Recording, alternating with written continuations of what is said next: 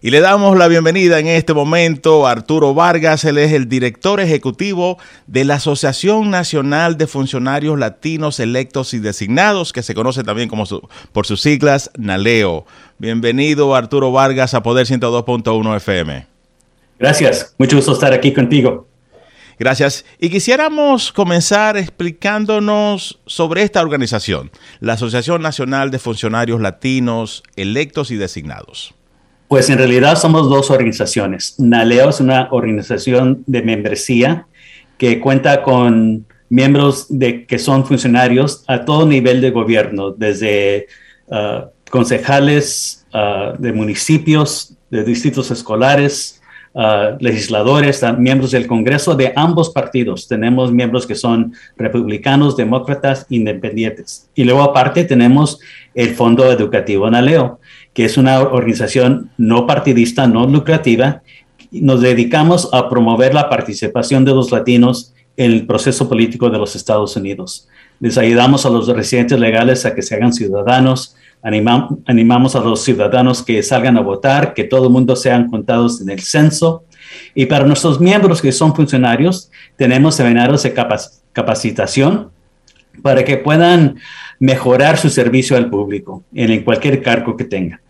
¿Y dónde está la sede de esta organización, Naleo? La sede nacional de Naleo está en Los Ángeles, donde estoy yo uh, en este momento, pero también tenemos oficinas en Houston, en la Florida, en Carolina del Norte y en Nueva York, y obviamente también en la capital, Washington, D.C. Y una de las razones que estamos hablando con usted, Arturo Vargas, es para conocer más de la organización, pero porque usted estará visitando el estado de Rhode Island esta semana, porque estará recibiendo un reconocimiento muy, muy importante acá en Providence, Rhode Island, y quisiéramos saber qué significa para usted este reconocimiento. Pues eh, es un gran acontecimiento para mí ser reconocido por esta organización y recibir un premio que se le ha otorgado a individuos que yo he respetado y admiro muchísimo y con quien he tenido la oportunidad de trabajar. Mi primer uh, trabajo fue con el Consejo Nacional de la Raza y el presidente entonces era Raúl Iseguirre. Él ha recibido este premio. Y luego yo trabajé con el Fondo uh, México Americano para la Defensa Legal, MALDEF, y la presidenta entonces era Antonia Hernández y ella también ha recibido este premio. Ambos son líderes que yo admiro muchísimo y ser incluido en una lista que incluyen esos nombres para mí es pues, uh, pues me da tanta, tanto gusto y también uh, es algo significante para mí ser reconocido por líderes latinos. Y es importante destacar quién está otorgando el premio. Es la red de líderes latinos liderada por Miki Ibarra y es una organización nacional, al igual que NALEO, la Asociación Nacional de Funcionarios Latinos Electos y Designados. Y ellos pudieron hacer esta entrega en Washington, D.C., pudieron hacerlo en California, en Texas. Sin embargo, esta organización intencionalmente seleccionó Providence, Rhode Island. Dos preguntas. ¿Por qué cree usted que ellos seleccionaron Providence, Rhode Island y qué significa esto para la población hispana acá en Rhode Island? Pues yo creo que fue una decisión muy estratégica para la red de líderes latinos escoger a Providence y el estado de Rhode Island para tener este evento, uh, porque uh, es importante que líderes latinos por todo el país se den cuenta de lo que ha sucedido en Rhode Island con la comunidad hispana, el proceso, el progreso político que hemos tenido con los hispanos en Rhode Island ha sido fenomenal en las últimas dos décadas. Me acuerdo yo fui hace como 25 años por la primera vez a Rhode Island, cuando apenas estaba formando una comunidad política hispana y ahora con las, uh, las primarias que se acaban de llevar a cabo y lo que ha sucedido en las últimas elecciones, hemos visto el gran progreso político de los hispanos hay legisladores hispanos, la secretaria del Estado es hispana, la vicegobernadora es hispana, hay varios alcaldes, la ciudad más grande, Providence, ha tenido dos alcaldes hispanos y los líderes latinos ah, de todo el país se tienen que dar cuenta que lo que ha logrado la comunidad hispana en ese estado. Interesante. Nos gustaría saber su historia. ¿Dónde nace? Pues yo nací en El Paso, Texas, de padres de origen mexicanos. Ah, mi papá nació en el año 1918, ya falleció, que en paz descanse. Él nació durante la Revolución Mexicana y mi abuela mandó a mi abuela a vivir en El Paso mientras se calmaba un poco la violencia en México.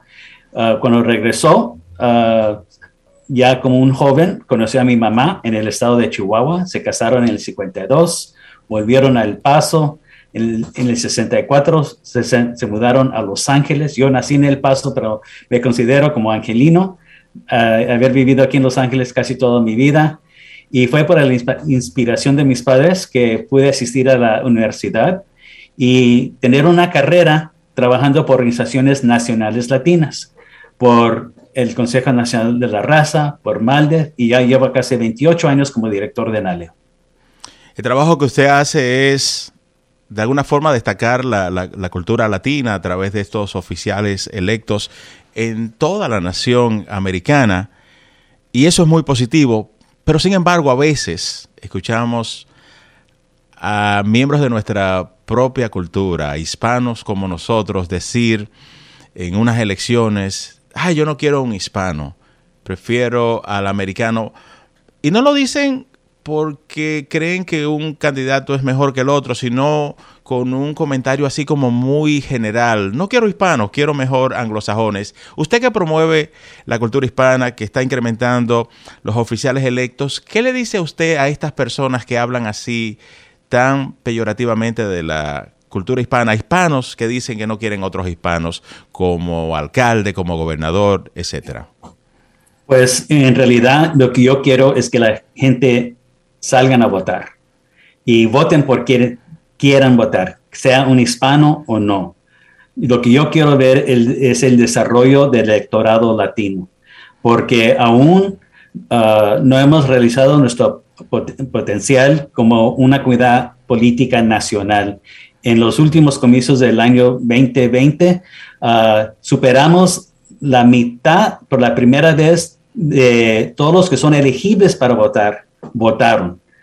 Como el 52% de todos los ciudadanos latinos que son adultos votaron en los comicios del año 2020, pero también quiere decir que el 40, 48% no votaron. Ah, no me importan tanto por quién voten, lo que me importa más es que puedan ejercer ese derecho. Importante, importante, o sea, solidificar la base de votantes. Una vez más queremos agradecerle su participación esta mañana en 102.1 FM Poder y felicitarlo por este premio nacional y porque estará visitando esta semana el estado de Rhode Island y podrá una vez más ponerse en contacto con líderes del estado de Rhode Island, pero líderes de otros estados que estarán visitando la ciudad de Providence. Felicidades. Muchísimas gracias y nos vemos el viernes. Así es, Arturo Vargas, director ejecutivo de la Asociación Nacional de Funcionarios Latinos Electos y Designados, que estará recibiendo un, premio en la ciudad de Providence. Felicidades. Gracias. Bye bye.